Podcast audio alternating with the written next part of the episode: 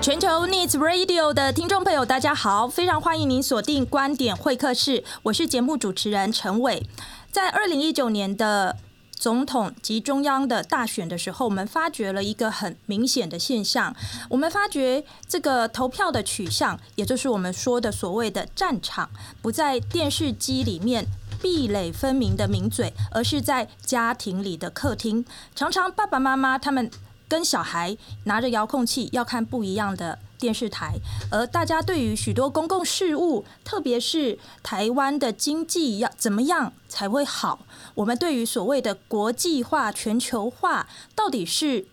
更多元，还是说更单一的依靠同样一个市场，有着截然不一样的选择和想法？更不要提还有其他更多关于台湾未来的走向，比如说能源，也是大家有非常不一样的发展方向的这个讨论。在今天的节目里面，我们就要来聊一聊。所谓的替未来发声这一件事，我要为各位介绍出今天在节目里面的两位来宾，他们都是来自台大风险中心。我为大家介绍助理研究员翁于婷。Hello，于婷。小伟你好，各位听众朋友大家好。我为大家介绍博士生，同时也是助理研究员徐建明。建明哥你好。嗯，小伟好，各位听众好。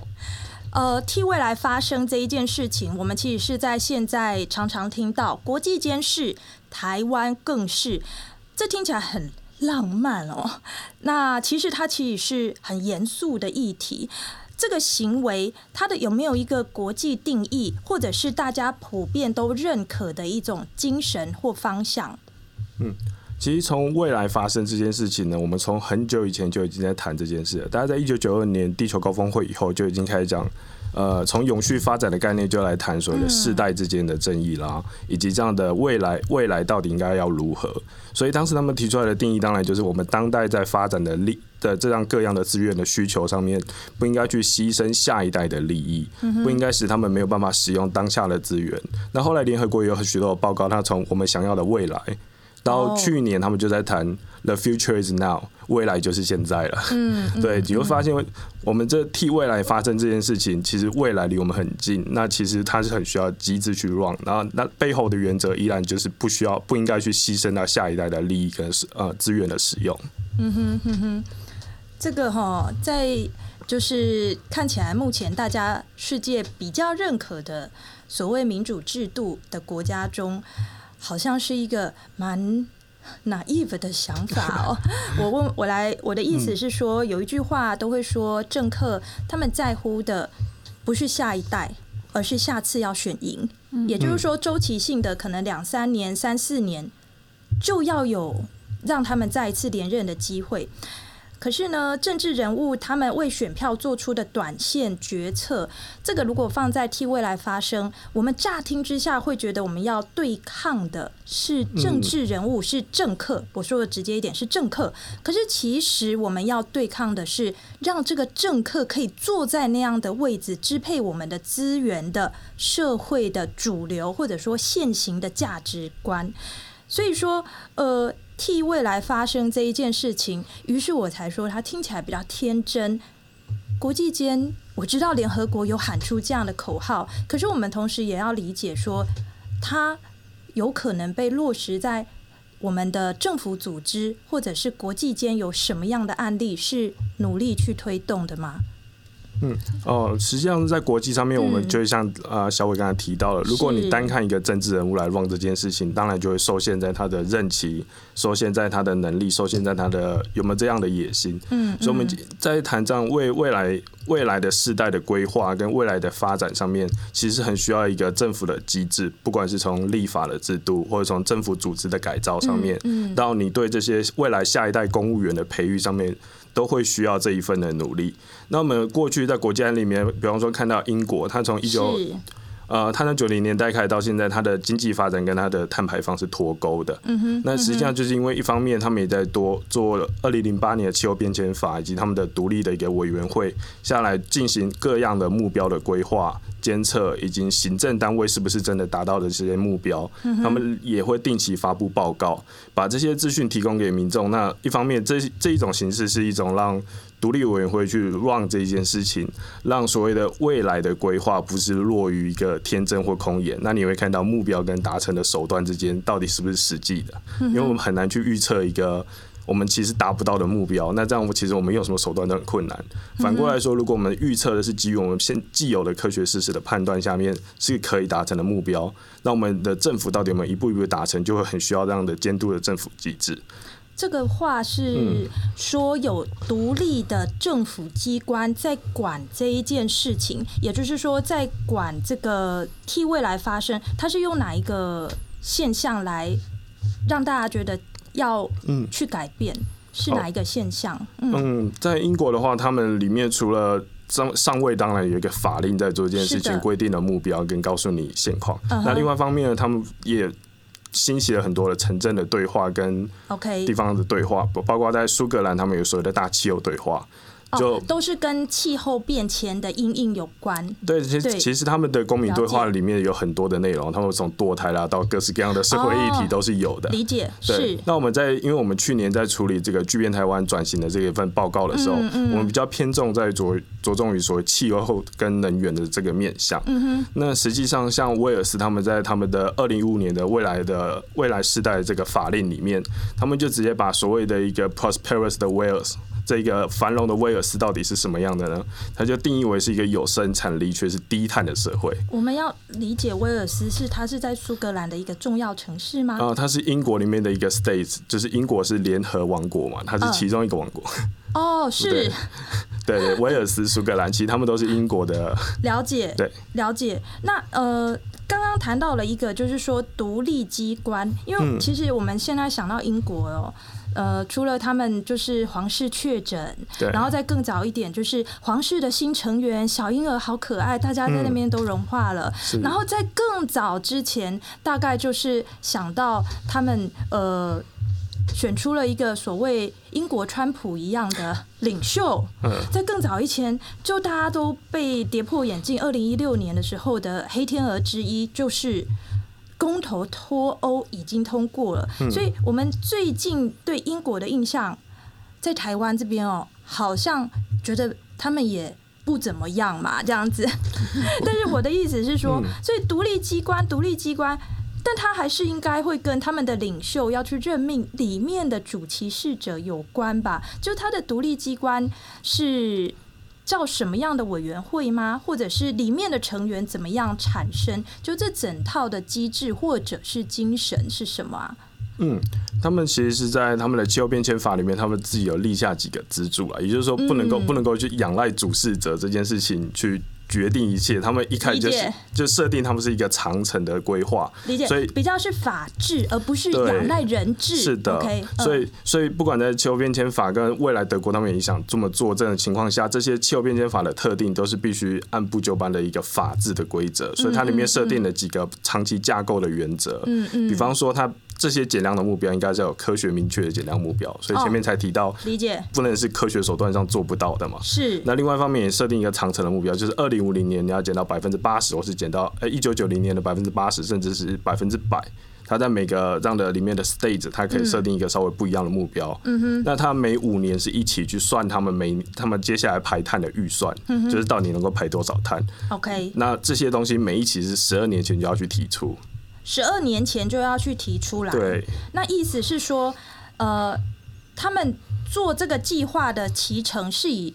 多久要检讨一次？有没有达到？他们十二年吗？他们五年就会有一个五年一期的检讨报告。那其实他们这个规划里面，后面每年就也有类似的国家调试计划。了解。那建明哥，我问一下，他们什么时间开始提出了这个要有明确的目标，并且去达成？就是两千零八年的时候，他们就设定这样的法令。那他们到二零一一年以后，比方说是威尔斯，他就是把这些立法权一部分也挪到威尔斯的议会也会去设置，所以威尔斯的。呃，地方议会甚至可以设置比的比国家在更高的一个气候目标来做这件事情。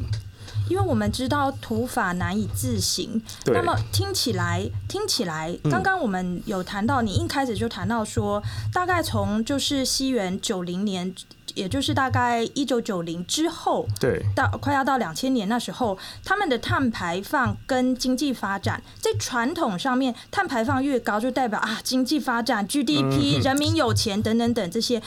可是他们已经有脱钩了，他们的碳排放呃并没有增持续增长，但是他们经济发展有。变得比较好，是这个意思吗？但是他们九零年代开始，总体就一个结构上的转型，所以渐渐是在一个脱钩状态。你很难就就哦，对对对，不不是那种像电灯开关一样，啪，对对，一秒钟就可以改变。是是是，这是需要一个蛮长的产业结构的调整。那立法的好处就是，过去这些是很多都是仰赖行政部门去 run 这些去做这些事情。是，接下来受过法律的原则的要求，你必须公开，你必须透明，必须让政政府是被监督的。台湾也有温检管制法，是，不过我们是后来才设定那个二零五零年有这个减量目标，而且它的确是少数的法令里面设立了一个很确定的目标。对我，因为我想土法难以自行，所以这里面很重要的就是说，这些法令里面的观察指标常常是它有没有第一个，它有没有期程，它有没有时间的限制，所谓的 deadline。第二个就是它有没有专责的组织。对，您刚才谈到英国是用什么样的组织来 run 这个，而且还谈到是独立的机关。嗯。是的，它里面设定了一个所谓的气候变迁的委员会。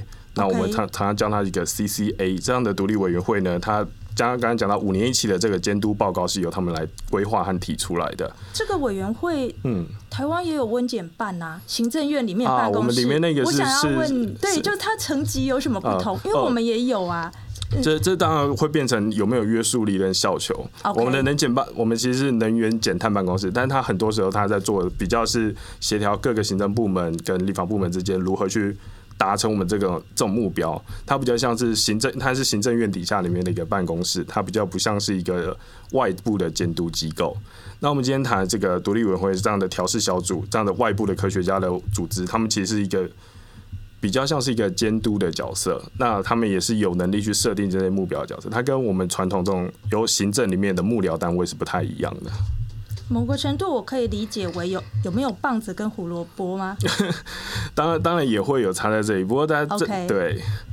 不过这这当然就会变成你能不能去克制。我们今天如果能减半、能减半、能减半他做的事情，你看不见的话，没有一个法令让人要求你去看见他到底做哪些事情，他到底协调了什么，那他到底有没有一个骑乘的目标？其实是目前你是很难看见的。我觉得目前是确实，台湾的能源减碳办公室好像。比较没有声音呢、对，那这个就会其实是公民课责的议题了，就是我们大家要怎么样一起来把我们的声音透过他来托付给他，请他代为执行，因为就目前就没有这个克责机制。不过听起来英国确实不太一样，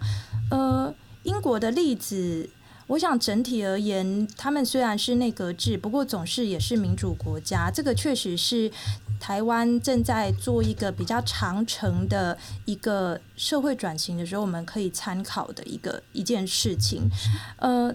我们回到替未来发声，这个某一个程度是说青年世代的政治参与这个层面，其实，在台湾在这几年也有很显著的这样子的一种。呃，这样的一种迹象哦，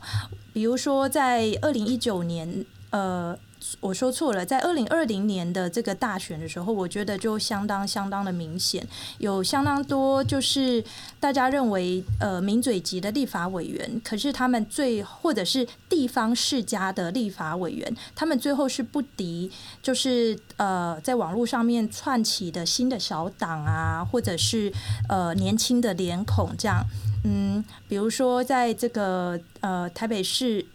呃，在那个双北市的话，我们就有看到，比如说像呃国民党籍的这个像什么柯志恩啊、李彦秀，但是他们最后都呃输给了他们跟他们一起竞争的对手。然后在我自己娘家那边，我家是住在台中的荣总跟东海的旁边，那也这个。我们台中的就议长的儿子哦，前议长的儿子，这个严宽恒，他后来也输给了这个呃激进党的陈博维还是陈维博？你看我连他的名字都很抱歉，有时候都会念错，因为他是一个对我们在地来说很新的一号人物，某种程度算是空降的。所以回头来讲，我要说的事情是，就是说青年世代的参政这样子的情况，是不是某一种情况也是有助于，就是替未来发声？是，就是像刚刚就是呼应小伟所讲的，嗯、就是这次台湾经济党陈柏为立委他提出的一个政见，就是说在立法院内要专设一个委员会，去专门处理未来这个相关的议题，像是社会或环境造成的冲击，或是科技发发展带来的后果。嗯哼，对。然后，嗯、呃，像是在呃台各个台北市政府，就是目前也有成立了就是青年事务委员会。哦，各个。各个六都政府还是台北市政府？哦，您的意思是部分的，对对对，部分的地方政府，它也有成立，就是呃青年事务委员会。然后他们的执行方式就是透过网络的方式，然后大家可以自荐自己。然后去报名参加这个活动，嗯、然后他们也有有年龄限制，像是十八到四十五岁的人可以去报名参加。嗯嗯、然后透过就是指派就是遴选委员会选出一定比例的青年代表，像是在台北市他们就定的比较嗯、呃、明确一点，像是一定要有三位是从高中职或是大专院校的学生代表选出来的。嗯、然后也有明定规定说这些意见必须要送往相关的部会办理。嗯、对，可是其他相较于其他县市，他们可能就是说，呃，这些呃指控业务单位做参考，嗯、对。但是如果呃照照来说，如果现在地方政府已经有相关规范可以依循的话，那是否中央政府也可以跟着跟进？就是如果已经有一方可以依循的话，嗯、这样子。嗯，嗯我自己、啊，认识一个这个呃台湾。呃，几大政党之一的中常委，我要讲台湾的政党里面的中常委，就有点像所谓企业的董事会，然后基金会或协会里面的就是常务理事，就是到这种层级哦，中常委不是不是那个中央委员而已。然后他告诉我说，因为他相当的年轻哦，他告诉我说，那个他十八岁到十九岁那时候刚考完试，在选填志愿的时候，依据的目标是。哦，那一个系的女生漂不漂亮？所以我我就问他，我就马上问他说：“所以你觉得，就是青年事务委员会里面，他们能够做出好的决策吗？”他就很坦白的告诉我，因为他一生就想要从政嘛，然后也做过就是那个就是呃立法委员、地方议员的这个办公室主任，他就告诉我说：“嗯，他要很诚实的说，他会画一个问号啦。当然不可以就是以一概全，他的经验就是所有的经验。” 但是我还是觉得啊，这个诚实的孩子刚好跟我成伟一样，没有没有。不过还是回头来讲，这个我自己是看过，就是我觉得双北市是呃，首先我觉得台北市是比较没有这个问题，可是从新北市到桃园市到呃。台中跟台中以南，我比较没有留意到。可是我要讲的是，越是新兴的六都，我就姑且先以六都来说，因为他们整体的行政资源比较大，所以他们要成立这个样子的所谓青年委员会比较容易。那回头来讲，哇，我那时候看到了他们的，就是有人是青年局，有人是青年事务委员会，我不知道这是不是同样的概念，可能算是一类差不多的，对不对？于婷，好。就我看一下那个学经历背景，还有他们提出了证件，我就直接跟我旁边的同事说，这个就是多个位置来筹佣啊。因因为您刚才谈到一个很重要的机制，叫做就是网络。来海选，那这个海选其实某一个程度，它本身就是为了避免去酬庸，去酬庸这个地方庄脚的孩子，或者是他的裙带，这个就是为了避免要酬庸。可是我那时候一看，就是哎呦，这个人他怎么也有机会做委员或者做局长，他的学经历都不够啊。对，我那时候就觉得。这个其实，在台湾的社会是必须要去避免的。未来世代的参与机制，不要再走回老路，就是多个位置来酬庸地方庄脚。哎，嗯，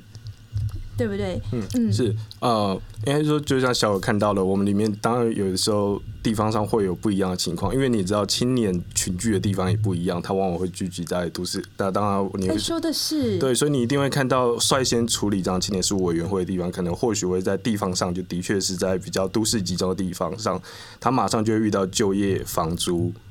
光光是要抽托托儿所这个托儿园就已经是一大挑战，是的。所以我们会看到有一些年轻人，这些立委候选人或者当时在选战的时候，其实有一些人就会提出相关的意见，他们去确保如何去平衡公托的资源啦，或公托的青呃这些青年相关的事务。所以我们发现一部分的青年事务委员会，它的关键就在于它能够。来帮青年解决一个很现实的问题啊！老实说，这可能还看不对，这可能还看不到未来。未来有道理，对，这是先要有现在才有未来的那个部分。对，那当然，另外一方面，我们就看见这些事务委员会有了又只有咨询的功能哦，对对，所以所以甚至还没有办法是酬庸的。他就是你提出了一个问，他他们提出了问题了，但不见得政府机关就有能力去执行，或者你也看不到他到底去怎么去执行和监督。虽然你会知道。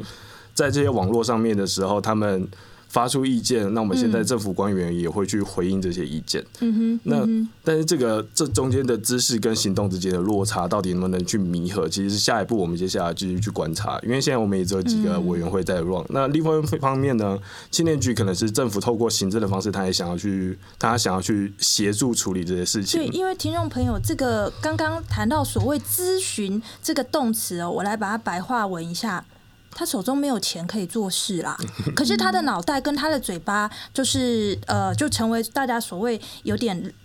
在民间我们可以了解的顾问。顾问，嘿，可是他没有一个位置哦，他没有权利哦，他下面没有兵，没有几百个这个员工可以帮他办这个案子，然后写这个报告，然后用分配这个钱，没有。好，建明哥，对，所以现在有一些社会学者啊，包括经济的学者、政治学者，他们想说要怎么。去让他有影响力，除了给钱，嗯嗯，那也有人从投票的机制上面去选，去去改变。比方说，未来世代的代表制，是不是他们的投票权能够去怎么去改变？我们之前刚一些研究里面观察到，有些国家有尝试性的，并没有把它变成正规性，就用这种家长家长去代表他未成年子女做了德莫尼投票法。OK，那也就是说，你有需要，你有你有你有需要的，像青年这种刚刚有孩子的人，你的票的影响力或许会再大一点点。嗯哼，对。那另外一种方式就是，哦、我听懂了，嗯，是另外一种是方式，当然就是直接由这些青年去参与市政啊，参与参与政治。所以我们会看见未来世代参与，现在变成是一个，嗯，他。他跟我们这些投票权，跟我们这些选举，跟我们实际上行政到底是如何去筛选这些人，这这些制度都是连在一起。那其实很多国家做法有点不太一样。对，所以大家才会一直在聊说，到底我们的投票有没有要下修到十八岁？这个议题是一个其实需要全盘考量的议题。台湾在过去比较长时间讨论这个议题，都会从。下修到十八岁，那是不是就对能够赢得比较赢得就是呃网络族群的喜好的政党比较有利？大家都从一个投票来看，而不是真的从就是我们现在在谈的替未来世代发声，或者至少解决就是清贫辛酸呃青年贫穷，然后薪水很低的这样的情况。这样子务实的情况来切入，所以我觉得这个其实是一个呃先驱性的讨论。但是这个先驱性的讨论，它要在台湾落地生根，其实呃，我想应该不是单单单方面，就是说呃长辈让出位置，长辈让出位置，某一个程度来说，呃年轻世代需要展现自己的。领导力还有包容力，可能绝对不是一个让出位置的问题啊，甚至是、嗯、是年长者也需要跟我们一起来共创这个未来是。对，所以一点都没错。所以，我们像我们去年在讨论这个巨变台湾的报告里面的时候，我们把未来时代参与，它是放在整个参与治理的比较高端的目标。你其实是要先落实在地方的治理上面的参与，以及我们像公共这样公众议题里面，其实是很切身。但有一些时候，我们是很缺乏资讯和知识来参与的。今天谈到一个，比方说未来的这个能源的规划，uh-huh. 我们去年的问卷的确有很多人不熟悉，但是我必须去做出这样的选择。是，所以我们其实这个未来时代的参与里面有很大一部分就是先落实我们在地方上，在这些相关切身议题上面的参与。那在是在我们里面提提到了一部分，像是未来委员会的存在，或是立法存在，其实是从从行政呃从从立法的面向，或者从行政的面向去 push 有一个讨论未来的文化，而不是只是落在当下这个情况。所以像国外，比方说芬兰啊、匈牙利啊、以色列啊。苏格兰、新加坡，他们其实有些地方，他们在把这东西设在议会里面，其实就是让有一部分的人先开始去引导这样的讨论。我没办法一触可及去让就就去设就去设定这样的公民对话啦，去设定我们一起讨论我们想要的未来。其实我们联合国已经出说，呃，未来就是现在了。嗯哼，对。嗯，对，他们是把这个未来的讨论设在议会里面的可能某一个委员会，这其实蛮符合，就是陈委员陈立伟他所提出来的这个见解。但是立呃，我想一下哦，现在是三月，快要四月了，那他们接下来就职应该是五月吧？是，不知道会不会真的实现？我我想这是一个值得观察的，因为现在大概我想整个呃社会运作的绝大部分的机制都是呃。有人开玩笑说顺时钟嘛，其实这个意思就是说顺着疫情在走，甚至包含我们的经济的一些，我们经济跟呃这个财务上面的许多运作都是因为疫情，我们必须大量的去协助他们。因为像我自己就觉得很不得了的事情是说我们的。我们的民生会慢慢的有感受，但是现在第一波是先从观光业，真的就是都关门大吉了，关光了这样子。那这个部分其实，那如果一旦他们这样，那我们的呃各家银行会鸡飞狗跳。那各家银行鸡飞狗跳的话，政府又必须要就是出来护盘或解决，基本上是大到不能倒的这个概念。所以其实是蛮呃，我觉得肺炎。肺炎最后，我们总总是要算的，呃，除了有这个生命财产的损失，我们还要算的有一笔账是这个经济账啊。还有另外一笔账就是人权账，因为这里面我们其实是对于人身自由、集会自由有许多不得不然的约限。嗯，对。节目的尾声有没有什么想要跟大家再分享的？也是等于说，让我们听众朋友可以理解到，就是说我们在这一些攸关我们的生存条件的重要议题上面，我们可以采取什么样的从自己就做得到的行动？是。嗯，就像刚刚回应，就是呃，主持人还有就是建明哥所说的，就是嗯、呃，在决策前这些公民参与，就是说，列先不论说这个呃政策的影响是否真的有一定的效力，嗯，但是在决策之前的公民参与，它确实是有帮助，就是降低反低声浪的。就是这些反对声浪，然后除了提高社会接受度以外，进一步就是慢慢的就是，如果大家开始对这项议题如果都有共识的话，嗯哼，然后我们加入慢慢参与，然后这个参与式就可以变成台湾一个价值文文化价值，这件事就会变成我们的文化。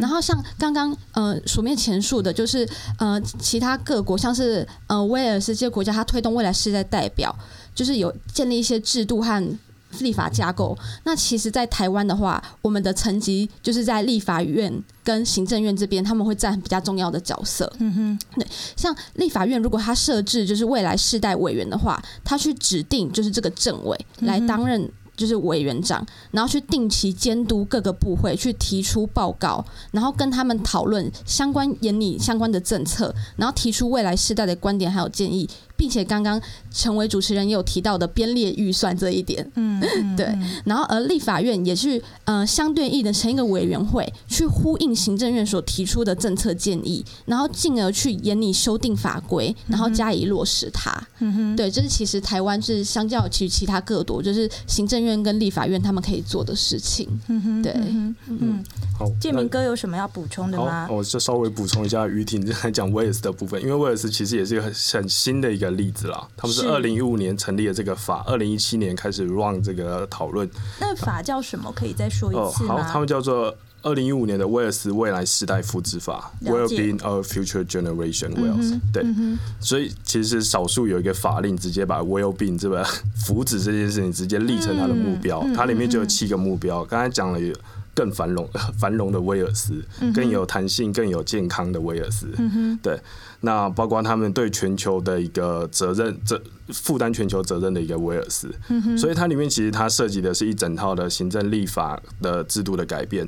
它里面除了刚才讲到有一位未来世代的执行委员，他可以去确保未来威威尔斯未来世代的一个利益。他的方式就是他去监督教育跟在跟现在的既有的政府机关，他们所设定的一切行政是不是能够。符合所谓他们在法律里面揭秘出来这样的繁荣啊、健康啊、永续发展的一些原则。嗯哼嗯哼。那这些它变它的特性就在于，它在这件事情上是法律拘束力的。他提出建议之后，这些政府机关必须依据他的建议去做出回应或是改变。嗯。那其实，在台湾里面，我们会有会有我们有时候我们说全民来监督政府，但我们其实监督的时候，政府到底有没有能力去做回应？这件事情会需要，或者是需要去再再进一步讨论的。嗯嗯。那另外一方面呢，他们他们的审，他们也透过他们的行政部会，他们也提出自己的各个目标。嗯哼。那在他们底下四四个相关的一个呃地方地方层级，他们提出一个公众服务的委员会，嗯、把刚刚讲到其实最切身的健康啊、灾害啊、自然资源啊这些东西。我们现在就他们在在地的居民就可以进去讨论最切身这些问题，把它提出一些目标，是，那也把它带到是不是未来我们的整个政府的改造就要去 run 这件事情。那刚才讲到这位专员是有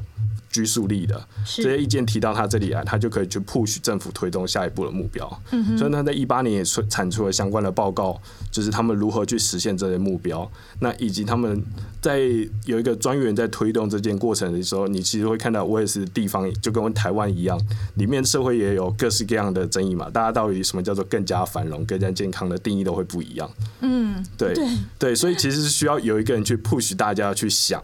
你不能你不能等大家每天工作都很忙，忙的要死，然后回来再跟你说，我们再一起来坐下来讨论公众参与。实际上他是有一个有一个角色在那里存在，那他后面支持他就是一整套的专家委员会提供。他可以咨询建议跟各项的估算的报告。嗯哼，对，所以，我们今天谈的不是说就是马上就要要去抄一个国国外的一个国外的经验回来，而是说，我们是不是也可以回到我们的切身去思考，在我们如果今天要碰一个我们地方需要的一个事物，甚至一个青年他要去碰就业，要碰结婚，他能不能找到资讯？他能不能去找到谁来负责？那我如果都找不到的时候，我能够找谁来处理这件事情？嗯，就会变成我们自己要去思索我们自己在地治理的、在地参与的一个机制。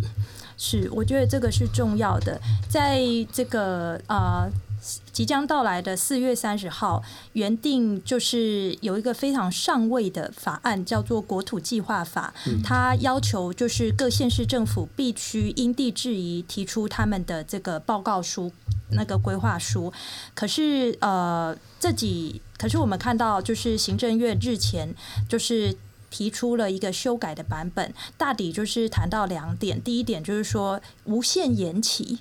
哎，无限延期，并没有明定一个时程了。国土计划法实行的时程没有，呃，应该讲说这个各县市提出自己的方案没有。第二个就是说，呃，有一个被称作空白授权的一个现象，就是说，假设有重大计划的时候，那国就可以去等于凌驾在国土计划法之上。那这个东西呢，其实就让我想到我们以前都会读的一个。古人的诗句叫做这个呃“国破山河在”，那我现在就在想说，哎，那个我们这两年的这个主旋律哦，常常就是这个呃国家要在嘛，我们不要被人家渗透了嘛。可是如果到时候又给这个下一个世代年轻人留下给他们的是一个没有整体依据专业而来的规划，而是那个地方的县市政府哦，给财团哦，这个现在台商回来就是八千亿元。各位听众朋友，过去每年是一百亿元，大概平均值，现在是八千亿元，您可想而知的，到时候这个圈地啊、工业区啊，然后这个违章的工厂啊，会是什么样的情况？您可以想象的。所以，会不会到时候留给我们下一个世代的是国债？可是山河破。就到处都是这个 地目都给他乱用，会不会是这个样子？但是听众朋友，为什么地方县市有十五个县市首长、十九个地方议会的议长，全部都在反对党的手中，他们也没有什么声音？听众朋友，因为啊，如果跟财团交好，对于他们也好啊，是不是？所以这个仰赖的就是各位听众朋友你们的。决定了，因为我相信在听这个节目里面有许多的听友，你们可能是我们刚才所说的年轻世代，十八到四十五岁，这个就是你们要去打给你们的地方议员，打给你们在地的立法委员，去反映这一件事，去反映行政院现在送到立法院要修法的这个国土计划法，那两个东西到底你的观点是什么？不过回头来讲哦，我觉得刚刚两位。建明哥和于婷都给了我们一个很重要的大原则：替未来发声呢，其实是仍然要有对专业的尊重。因为在过去哦，就是我听到许多第一现场的人反映替未来发声这一件事情呢，常常会出现未成年的孩子告诉父母怎么样讨生活，然后未学成的学生来告诉教授什么才叫做教育。有没有来评鉴教授教的好不好？那这个呢，其实并不完全符合我们现在在谈替未来发声里面对专业的尊重，这个是不太符合的。可是呢，同时这个也是我们自己公民素养的挑战。到底我们是把就是社会制视为是一个共同体，还是是我们就只想到我们、我们、我们？还是我们其实会想到，就是另外一个世代的人，不论他是更年长的世代，或者在我们后面的世代，这个其实是公民素养的挑战。但是总而言之，真的是回到联合国说的那一句话，就是 “The future is now”。我们现在的把关、决策，或者是自我要求，而不只只是都指着外面的人，自我要求，其实。